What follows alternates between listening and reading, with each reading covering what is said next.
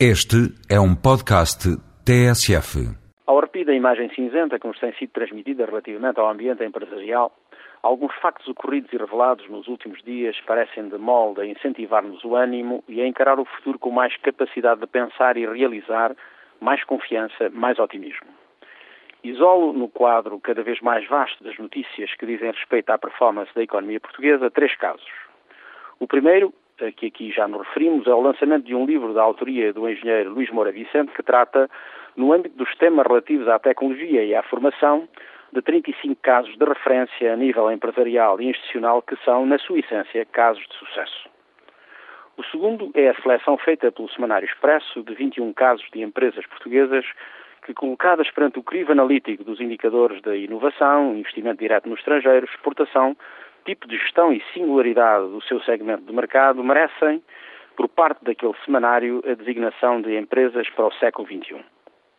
O terceiro é a realização do Ministério da Economia da segunda edição da Conferência Economics,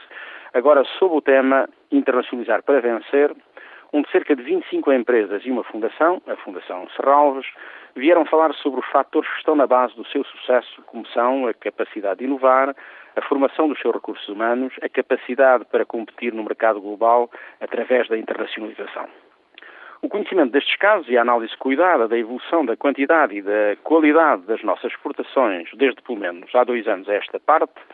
prova, sem sombra de dúvida, que o paradigma da nossa economia está felizmente a passar por transformações profundas.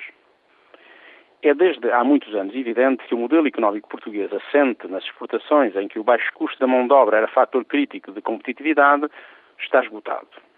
Em contrapartida, o que assistimos hoje é a constatação de que o perfil das exportações de produtos de média e alta tecnologia tem vindo a aumentar percentualmente em detrimento de produtos que têm origem nos setores de baixa tecnologia. E é porventura surpreendente para muitos que sejam também setores que qualificamos normalmente de tradicionais, os testes e o calçado, que contribuem para que, de novo, o que de novo está a acontecer no setor exportador. Neste caso, foram empresas que foram capazes de introduzir mudanças estratégicas decisivas nas suas cadeias de valor. Perante a atitude continuada de certos analistas que persistem em ver em Portugal a mesma paisagem económica de há muitos anos atrás, perguntamos-nos se tais analistas estarão a olhar seriamente para a realidade portuguesa contribuindo para que se instale no país um clima de confiança, de otimismo, de capacidade de realizar, ou se querem continuar a comprazer sem espalhar o pessimismo militante, que é a fonte mais segura da desistência e da paralisia.